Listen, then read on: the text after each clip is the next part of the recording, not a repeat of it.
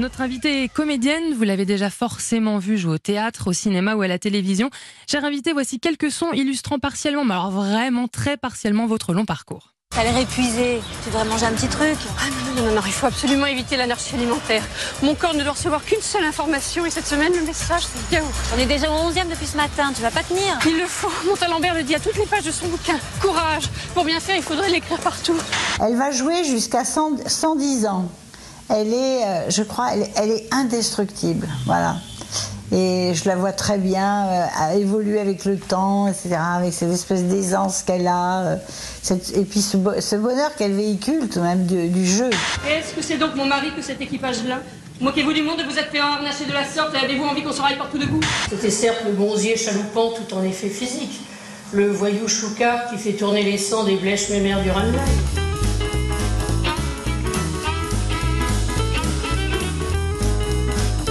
Bonjour Catherine Jacob. Bonjour. Vous allez bien? Très bien, merci. Alors nous sommes très heureuses, euh, je dis très heureuses car euh, nous sommes trois femmes dans ce studio en plus de vous. Très heureuses de vous recevoir dans ce club de l'été sur Europe 1. Catherine Jacob, on va vous voir bientôt en officier de police judiciaire dans La malédiction du volcan qui sera un téléfilm tourné à La Réunion et qui sera diffusé sur France 3 en septembre. Vous sortez également un livre euh, intitulé, un recueil intitulé Ce qu'elles en disent. Ce sont 30 interviews de femmes remarquables, un livre que vous avez coécrit avec Franck Leclerc et qui sera publié aux éditions Pygmalion. On aura le temps d'en reparler, mais déjà, est-ce que vous pouvez nous dire quels sons vous avez entendus dans ce petit portrait sonore? Alors, je crois que c'était un extrait de J'ai faim. Oui. Ensuite, je crois que c'était euh, Le bourgeois gentilhomme. Tout à fait. Et je pense que on parlait de Madame, qui est une pièce de Rémi DeVos.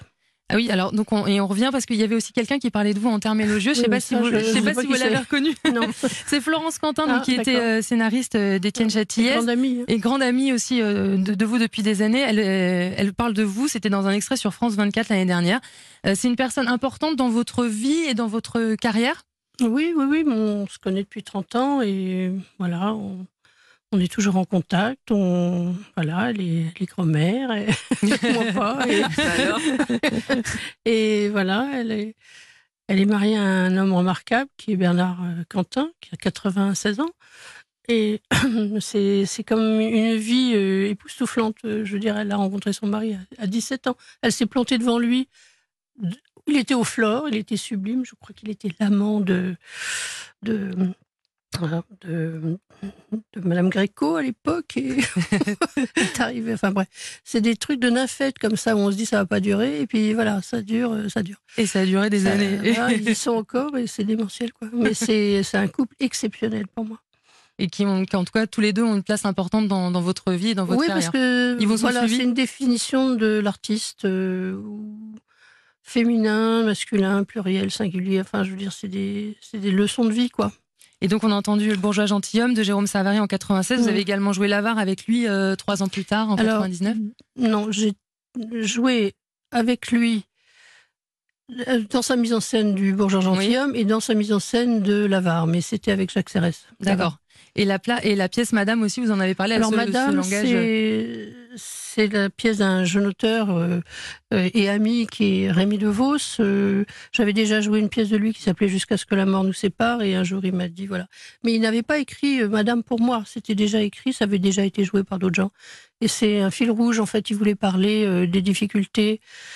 Euh, d'une femme qui n'a aucune protection, c'est une petite bécassine qui déboule, et puis voilà, euh, la guerre de 14, euh. Euh, un- elle épouse un poilu, c'est un enfer, il meurt et elle se retrouve évidemment avec les mauvaises rencontres sur le trottoir et elle va se, se colter à la Gestapo, elle aura une maison close et ça se finira avec les angoisses qu'elle a d'un fils qui est en Algérie. Donc c'est un parcours de vie. Il voulait ne pas parler d'une femme protégée comme une institutrice, si tant est que, ou euh, une bourgeoise. Il voulait une femme absolument sans filet qui va être euh, évidemment obligé de durcir un petit peu euh, le ton et son caractère et qui va euh, traverser le siècle. Donc c'est de 1900 à 1961-62, sans filet. Et alors, il y a une musique aussi qu'on Sans filet parce que c'était vraiment un monologue toute seule sur ma chaise. hein. Oui. Avec un petit texte. Et un très dur exercice de langue aussi. Ben, le texte était. euh, Oui, mais en ce moment, j'apprends un autre texte qui n'est pas plus facile, alors que c'est soi-disant des dialogues et des choses comme ça. Un monologue, au moins, euh, vous vous appuyez sur euh, une vraie rigueur, alors que là, vous êtes quand même un petit peu assujetti aux autres. Qu'est-ce qui fait qu'un texte est plus ou moins facile à mémoriser? Sophie Massieu. Bah, quand il est bien écrit. Ça change C'est tout. aussi simple que ça. Et il y, a y une musique qu'on a entendue aussi à la fin de ce portrait, je sais pas si vous l'avez reconnue, c'était la musique des Grands-Ducs. Ah oui. Vous avez euh, Alors là, c'est un grand hommage à mes trois grands-ducs à moi. Quelle chance Quel, euh, c'est plus que de la chance. Jean. Rochefort, Jean-Pierre Mariel, Philippe Noiret. Et, et grâce à Patrice Lecomte, hein, quand même. Mm. Mais euh, oui, j'ai rencontré ces trois-là et je me suis retrouvée toute seule Qu'est-ce que c'est couloir en face des trois monstres sacrés vous ont laissé Sophie euh, dans, dans le Ah bah, travail de, de la comédie, de, de la- de, de Bah, de, l'actrice? de surpasser la peur déjà, Ouais. parce que se retrouver euh, dans un petit couloir avec trois bestiaux comme ça, euh, c'est marche ou crève, hein, je veux dire, c'est comme ça. Mais en réalité, euh, ils m'ont testé un petit peu, euh, voilà, ils se sont amusés un petit Bah, peu faut dire, pendant vous une avez, semaine. vous avez quand même un caractère bien trempé. Non, non, non, non, moi je suis rien du tout. Enfin, c'est ces machins-là. Euh, Non, non, non, c'était en 95. Et donc, euh, je savais très bien que, euh, très sincèrement, je pense que c'était Marielle le patron. Mm. Euh, très, très, très proche de Jean Rochefort. Et puis, euh, Philippe Noiret avait des petites inquiétudes par rapport aux deux autres. Il n'était pas si à l'aise que ça, mais il a été- ils ont tous été extraordinairement euh, merveilleux avec moi. Mais il y a eu une petite semaine d'adaptation Oui. pas trop méchante, mais je savais que je pouvais me faire sortir euh, tous les soirs, quoi. Dans, le- dans le principe de l'idée, est-ce qu'elle va convenir, machin. Mais c'est pour ça que Patrice Lecomte s'est arrangé pour me faire faire des scènes un peu brutales assez vite. Pour qu'on passe le test tout de suite, au moins, Voilà. on, au moins on sait. Voilà, Au on moins, passe on par, euh, par le cercle de feu, puis après, tout roule. On va poursuivre notre discussion, Catherine Jacob. Euh, juste avant, on va écouter Free Like a Bird, c'est Chuck Wonderland sur euh, Europe 1.